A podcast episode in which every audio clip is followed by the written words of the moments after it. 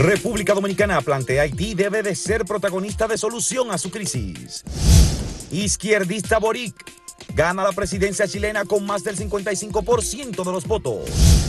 El PLD grita de nuevo por casos de corrupción. Argumenta persecución política.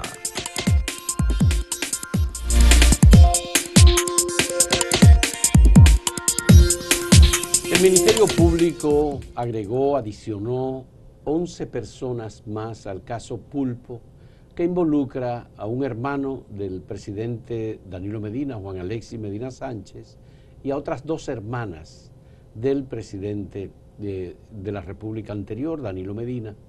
Y en este caso, el Ministerio Público lo que está haciendo es sometiendo ante los tribunales el expediente formal de acusación que había tenido ya un periodo de 18 meses para someter a la justicia y el expediente que fue declarado complejo a estas personas. Todo lo que ha hecho el Ministerio Público ha sido ampliar la investigación, ha sido incorporar nuevos datos de pruebas, incorporar nuevas personas, por supuesto, y consolidar, como ha dicho Wilson Camacho, el director de la PETCA, la Procuraduría Especializada de Persecución de la Corrupción, el Ministerio Público está presentando un expediente blindado. Ese es el concepto utilizado por Wilson Camacho para decir que las pruebas que tienen, los testimonios que tienen y toda la relatoría de los casos de corrupción vinculados con el pulpo, el caso pulpo, es un expediente que para cualquier tribunal le va a resultar relativamente fácil. Sin embargo, ha habido reacción política de inmediato porque hubo versiones de que en el nuevo expediente, que no se conoce formalmente porque no se sabe si lo tienen los abogados, nosotros conversamos con varios abogados este fin de semana y de los casos y nos han dicho que no tienen formalmente el expediente. Bueno, el expediente está en los depositado en los tribunales. Fue depositado al tribunal que va a conocer el expediente. Sin embargo, no hay nadie hasta ahora que tenga el expediente. Eso es lo que se sabe. Hubo dos versiones de medios de comunicación que publicaron sobre este caso que el expresidente Danilo Medina estaba siendo mencionado en el caso Pulpo.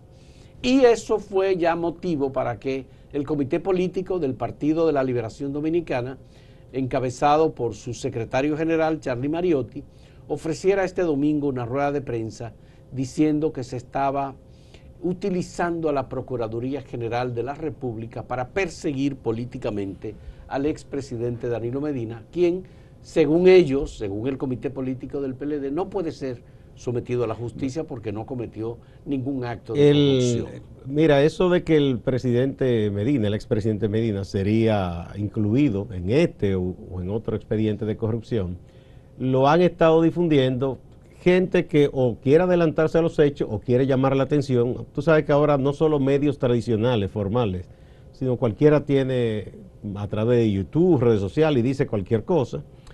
Pero eso al PLD le venía bien, eh, contradictorio, es contradictorio parece, pero no es así, porque ellos querían tener esa primacía.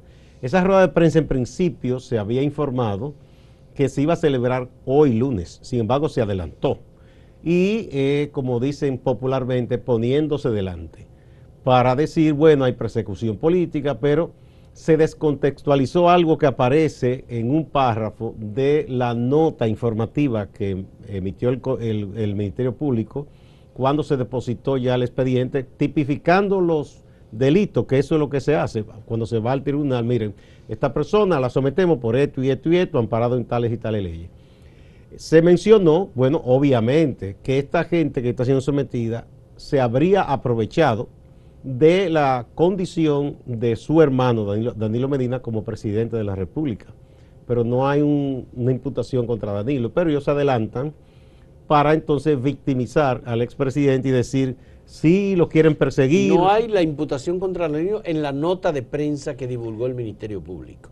No, no, y porque no conocemos el expediente. No conocemos el expediente, pero bueno, tampoco ellos presentaron nada, ellos parten de ahí. Porque ellos no presentaron, eh, mira, aquí está esto, no, no, no. Y además, si fuera así, es que Danilo hubiese ya mm, quizá buscado para ser interrogado y todo así. Yo no creo que el Ministerio Público vaya a hacer algo así, como de que de sorpresa, no. Lo investigarían, lo interrogarían, todas esas cosas, porque como, como se hace con cualquier persona sospechosa de un ilícito. Pero el Ministerio Público, tengo entendido que ha aprovechado la disposición de algunas de las personas incluidas en el caso Pulpo para delatar o relatar nuevos elementos en, el expediente. Sí, eso es y esas personas, o algunas de ellas, han incluido, han mencionado el conocimiento del expresidente de la República, Danilo Medina. Bien, pero todo eso todavía no... Y el consentimiento a su hermano. Bien, pero todo eso todavía no constituye una acusación. Bien. O sea, que yo creo que se, el PLD quiso adelantarse buscando espacio político. Porque que pueden decir, mira, fulano de tal eh, estuvo de acuerdo conmigo y eso no es una acusación directa. Tendría el Ministerio Público decir, bueno, a partir de esto y de estas pruebas, entonces a esa persona, yo la interrogo. Yo Ahora, ¿puede ser sometido a la justicia Danilo Medina? Esa es la pregunta. Yo creo que todo el mundo puede ser sometido a la justicia. Todo el mundo puede, ser, investigado. A la justicia. No hay nadie blindado ante la justicia. Ya, puede ser sometido a la justicia Danilo Medina por cualquiera de estos casos. Si uno de los ministros, exfuncionarios, directores generales, el presidente o coordinador de OISOE, por ejemplo, declara, sí, estas acciones se hicieron en coordinación con el presidente de la República, quien dio autorización para que eh, se contratara tal obra, se pagara tal de tal modo, y él era el jefe del Estado. Bueno, pues eso sencillamente hace pasible de ser llamado, interrogado, investigado, investigado el, expresidente de la República, Danilo Medina. Y si el Ministerio Público entiende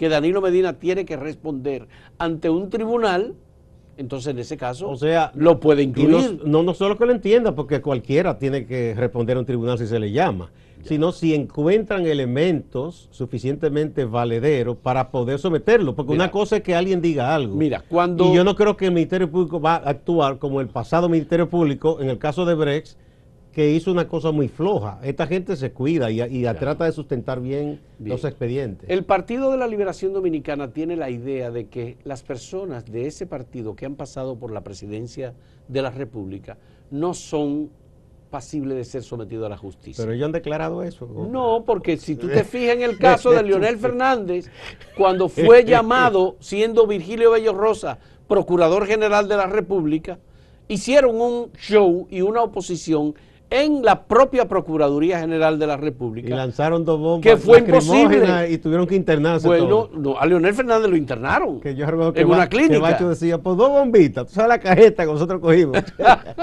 Entonces, obviamente, en este caso de ya de Leonel Fernández, por un lado, que no era posible, ¿no?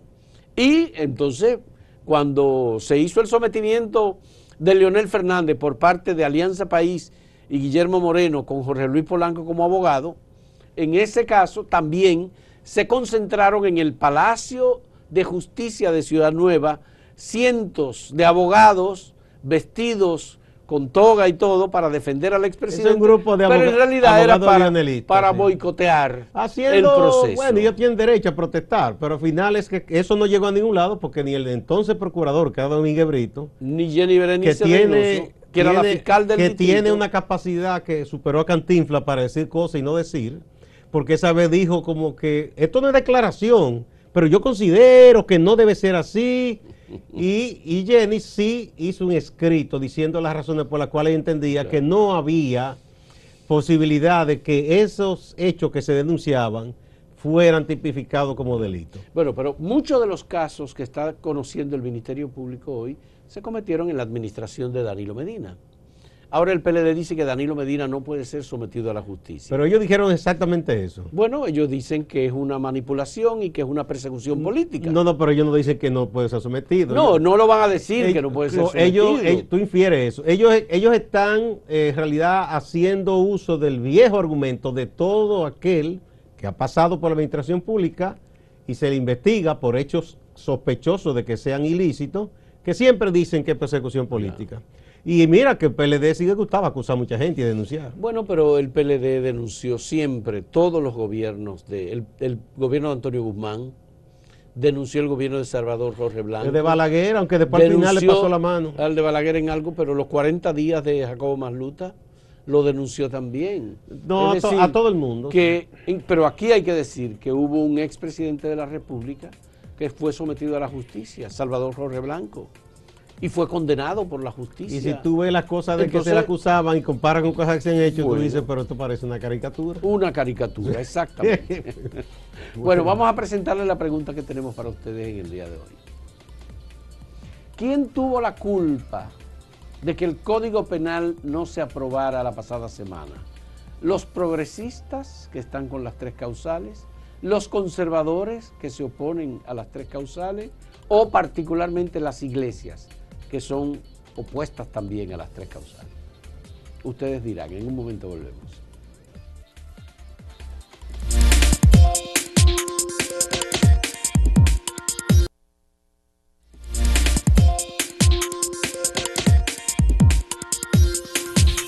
El pueblo de Chile asistió ayer a la segunda vuelta de las elecciones presidenciales y como habían pronosticado las encuestas más reconocidas, ganó el candidato de la izquierda, el candidato Boric.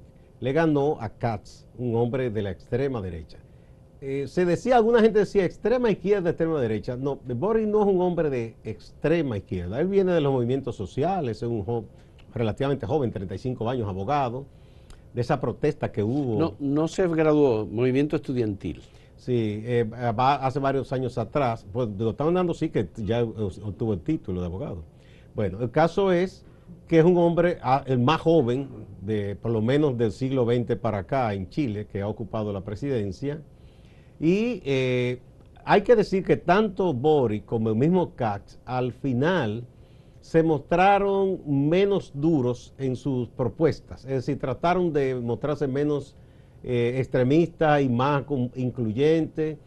Y se supo temprano y de inmediato Katz lo llamó, lo felicitó y dijo, no, no, Chile de todo y hay que colaborar. Igual actitud tuvo el presidente también Piñera. eh, Piñera cuando habló de que hay que tratar de que eh, Boric haga buen gobierno. De entrada, la Unión Europea, que es una de las potencias occidentales más importantes, ya saludó su triunfo y dijo que está dispuesta a trabajar eh, en colaboración y a, fortalecer las relaciones de Chile con la Unión Europea. Hay que recordar que Chile es un país económicamente muy importante, que tiene acuerdos de comercio casi con todo el mundo, porque se entiende muy bien con los norteamericanos, pero también con los chinos, con los, los europeos, y eh, es una tradición que Chile ha tenido. Él ha prometido cosas que sí pudieran cambiar algo en Chile, como el hecho de que va a revisar todo el régimen de pensiones, el asunto de la salud, la, educación, que él ente- entendió que se privatizó demasiado, ese tipo de cosas, ¿no? Los servicios públicos. Entiende que el Estado debe jugar un papel más importante. Contrario a Katz, que prometiera priva- privatizar prácticamente todo. Además, Katz prometía hacer una zanja, para no decir que iba a ser un muro, una zanja para evitar que entraran migrantes a Chile, por el sur eh, Bueno, de, de eh, su frontera. Hubo una Por el norte, que expresión permanente de apoyo hacia Gabriel Boric eh, de la comunidad internacional y de los socialdemócratas. Incluyendo a Yomar Serrat. bueno, y de los socialdemócratas en todo el mundo. No, y por ejemplo, un líder como eh, Luis Ignacio Lula da Silva juramentó a jóvenes en Brasil que además dieron su apoyo a Boric inmediatamente. Es decir, que fue como una, porque había una preocupación en el sentido de que José Antonio casi iba a representar un retroceso muy grande, cuando otros países de la región están haciendo elecciones más inclinadas en el ala democrática, digamos, hacia la izquierda. Por ejemplo, en el caso de Xiomara Castro, recién electa, que todavía no ha tomado posesión En Honduras. en Honduras, se- ella lo va, lo va a tomar ahora el 27 de enero, toma posesión en Honduras como presidente. Es eh, un caso en el que, bueno, Honduras lo que ha tenido son presidentes eh, de derecha, Después que derrocaron al esposo de ella, a, a Zelaya. a Mel Zelaya, que recuerden que aquí estuvo exiliado. Exactamente. Entonces, pero se le presenta como de izquierda eh, y a Mel Zelaya, bueno, le dieron un golpe de Estado, pero él no necesariamente era un hombre de Lo que pasa es que no se puede ver en blanco y negro. O sea, cuando se habla de izquierda hay muchos matices, igual que la derecha. No es verdad que toda la derecha es igual. Es decir, el gobierno, por ejemplo, pues, para ponerte un caso, te voy a poner un caso, el gobierno de López Obrador no es igual que de, de colombiano Iván Duque. Y son gobiernos conservadores, si tú quieres. No, porque el de López Obrador es un gobierno más hacia la izquierda. Morena es un movimiento progresista, más a la izquierda. Como raro, porque... Porque no, no, no, no, es que es muy, muy distinto. Iván Duque de derecha. Sí, sí. Abiertamente pero es que de derecha. mismo López Obrador fue un hombre que estuvo defendiendo a Trump hasta el final. No, no lo defendió. Él mantuvo una postura distinta. No, no, él fue de los que dijo que Trump lo censuraron, que no debe no, ser. no, no, Sí, no. sí, sí, ajá. Eso está ahí. Está bien, Gustavo. Lo que digo es que en el caso de López Obrador tienen más de 3.000 kilómetros de frontera con Estados Unidos. Y es una política distinta la de México frente a Estados Unidos que cualquier otra que pueda pensarse en relación con América del Bien. Sur. O sea, hay- Están en el norte. Pero lo que quiero decir, hay, hay, hay, eh, eh, son matices distintos. sí. Izquierda, por ejemplo, Uruguay tuvo gobierno de izquierda de Frente Amplio, que ninguno de esos presidentes quiso de manera eh, consecutiva Pero- quedarse en el poder. sí. Ni Tabaré Vázquez, ni, ni eh, Pepe Mujica. Perdieron y es posible que ellos vuelvan otra vez a gobernar porque Es fue una izquierda democrática. Lula tuvo sus problemas con el tema de la corrupción y de cosas. Espero que ahora que va a ganar Lula, Bueno. eh, él vuelva y corrija esos problemas. Pero no es un hombre de, de perseguir a la prensa. Bueno, pero lo que hemos visto es, Gustavo, aquí en Argentina, por ejemplo, Alberto Fernández es un peronista que va más hacia la izquierda. Del kirchnerismo. sí. el kirchnerismo, ¿verdad? Entonces México, que tiene a López Obrador, que va más hacia la izquierda. En Perú está eh, eh, Pedro Pedro, Castillo, Castillo, que es un- que es de izquierda. De izquierda Pedro Castillo y, una, no tiene... y una coalición de, eh, gente obrera, campesina. Entonces, eh, lo que acaba de pasar en Honduras, que está hacia la izquierda, más los casos de Nicaragua, que se acaba de ratificar, aunque Nicaragua es una dictadura, definitivamente. no se respetan reglas No se respetan las reglas Yo juego, eso no lo supuesto. incluyo porque yo digo el mapa en los países en donde se respetan los procesos electorales, hay un péndulo, cambia. Un péndulo, Eh, se va, por ejemplo, Perú eh, ha Bueno, cambiado pero mira el caso, el caso de Bolivia. El caso de Bolivia hubo una elección luego de la salida de, de, de un golpe de Estado de- que lo bueno, quisieron disfrazar, fue un del golpe. golpe. de Estado que hubo eh, para Evo Morales. Definitivamente se acaba de elegir, eligieron, después de que la señora Áñez se, pos- se, se presentó, fue presidenta interina, Intentó quedarse. intentó quedarse, bueno, pues acaban de elegir, eligieron a un presidente del movimiento eh, socialista. Exacto. Entonces- son es una izquierda eh, dentro del sistema, no es que son gente que va a hacer una revolución. Entonces, lo que se espera es que con Lula, por un lado, en Brasil la elección favorezca a Lula. Lo que se espera es que en Colombia la elección favorezca a Gustavo Petro. cosa. Ahí yo no lo veo tan fácil. ¿no? bueno, pero hay... Colombia tiene, eh, sí, hay muchos problemas con el tema del, del fantasma de la FARC y esas cosas, pero bueno. pero se entiende... Eh, Argentina es posible en el péndulo que pase a la derecha, porque no le está yendo bien a los kirchneristas ahora. Hay muchos problemas en Argentina. bueno, Y la propia Cristina Fernández haciéndole la contra al presidente. Alberto Fernández. O sea, ahí hay problemas. O sea, pero eso es interesante lo que pasa en este continente, que se pasa de un lado a otro. Recuerda que hace cuatro o cinco años hubo como una ola de derecha, pero ahora está cambiando. Una ola. De nuevo. Así es. Bueno. Bueno, pues eh, vamos a ver qué, cómo le va a Gabriel Bodrick, que recibió mucho apoyo, recibió apoyo de los expresidentes de Chile, recibió apoyo de la comunidad internacional. Todo el mundo estuvo postulando porque él ganara las elecciones. Y la Yo, diferencia yo creo que él va a ser un gobierno entre José moderado. Antonio por- Kass y Gabriel Boric, él sacó el- con el 96% de los votos computados hasta anoche.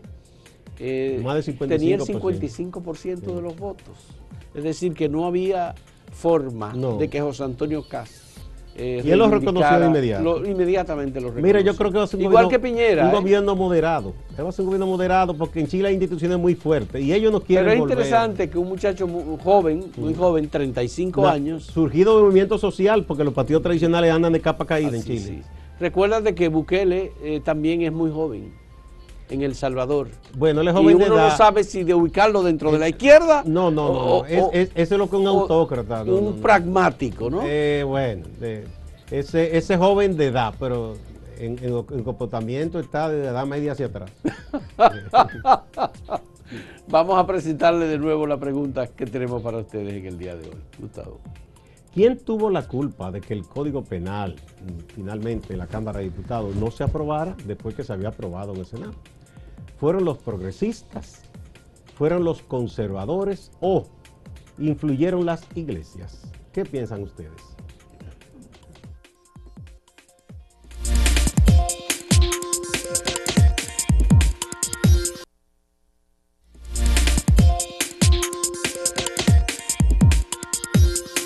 Con el movimiento que hay ahora para ver si se reintroduce el tema en la Cámara de Diputados del Código Penal, vamos a ver cuál es la respuesta de a quién se atribuye la responsabilidad. Mira, la gente entiende que las iglesias eh, son las que tienen la responsabilidad de que el código no se aprobara.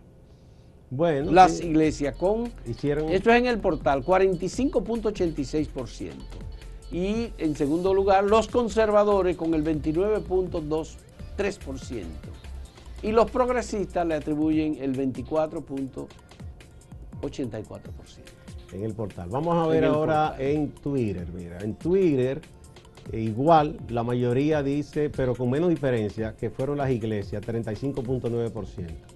En segundo lugar, eh, se se, culpa a los progresistas con 32.6%. Eso es el 67% y si en, tú sumas los conservadores y la iglesia. 31.5% los conservadores. 32.6%. No, los, ah, conservadores. Los conservadores. Bueno, esto es en Twitter, así fue. Vamos a ver lo que dicen en YouTube. El 46% dice que son las iglesias, el, el, el 35% que son los progresistas y el 19% que son los conservadores. Entre conservadores y, e iglesias, ya tú sumas y son el 50 y... ¿Cuánto? Eh, el 46 más 35. Eh, casi el 60%. Sí, así es. Así es. 55%. No, 66% más o menos. Así es. Bueno, bueno pues eso vamos a ver ¿Hay si alguna opinión? hay opiniones. Aquí está Cipriano de León, que dice, conservadores y las iglesias, no solo los católicos, que deben actualizarse, dice. Cipriano de León. Veamos otra opinión. RM dice, la iglesia tiene influencias en, en los progres y los conserva. No se equivoca la encuesta. en ambos dice que influye. Carlos Martínez dice, los legisladores, porque la mayoría no sabe lo que está haciendo, solo van a levantar las manos sin saber si lo que están aprobando beneficia o no al pueblo, dice Carlos Martínez. Que además tiene un mapa de República Dominicana. Un, el escudo. El escudo, sí. Ana de la Cruz dice, todos fueron responsables, tanto el Congreso como la Iglesia. Solo buscan sus conveniencias e intereses. Bueno, terminamos, señores. Pasamos con Máximo Laureano, que está en Santiago y que nos tiene un resumen de las notas más importantes ocurridas en el Cibao este fin de semana. Adelante, Máximo. Gracias, saludos. Santiago conmemoró dos fechas importantes desde el punto de vista histórico. La batalla del Matú del 19 de diciembre de 1965, un acontecimiento protagonizado por el coronel Francisco Alberto Camaño Deñó y otros constitucionalistas que habían viajado a Santiago para participar en una misa en conmemoración por la muerte de Rafael Fernández Domínguez, quien había fallecido el 19 de mayo de ese año. De regreso al Hotel Matún, donde estaban alojados, pues fueron atacados por los marines norteamericanos que estaban en el país desde el 28 de abril de ese año. Eso es lo que se conoce como la batalla del Matún. Allí murió el coronel Lora Fernández. Otro acontecimiento histórico conmemorado en Santiago es la muerte, el asesinato de Manuel Aurelio Tavares Justo, Manolo, quien fue capturado y asesinado en las montañas de Manacla, San José de las Matas, el 21 de diciembre de 1963. Manolo junto a, junto a otros guerrilleros, procuraba la vuelta al poder del profesor Juan Bosch, que había sido destituido el 25 de septiembre de 1963. De este acontecimiento nos hablan algunos que participaron en ese evento. Muchas veces me han preguntado si fue positivo o negativo que nosotros tuviéramos la broma. Yo considero que fue positivo. ¿Por qué? Mataron lamentablemente a Manolo y un grupo de compañeros valiosos. Pero si eso no sucede, no viene la guerra del 65 y tuviéramos una dictadura casi seguro aquí en este país. El ex ministro de Salud Pública, Plutalco Arias, fue juramentado como nuevo presidente de la Sociedad de Neumología. Veamos algunas críticas que hace sobre esta área y cómo deben funcionar los hospitales. De visitar cada 15 días el Servicio Nacional de Salud y ahí vamos a pedir el instrumental necesario para que los procedimientos se hagan en los hospitales regionales. Las necesidades de los hospitales regionales en la parte de neumología y va en este momento deben ser cubiertas por el Estado. La policía en Santiago notificó sobre el apresamiento de dos personas, entre ellos un menor de edad. Son señalados como presuntos responsables de un robo en una escuela en Tamboril, donde se llevaron unas 40 tablets, es decir, computadoras, además de otros equipos de informáticas. Distante, pero pendiente, actualidad y objetividad desde Santiago. Siga con la programación de Acento TV.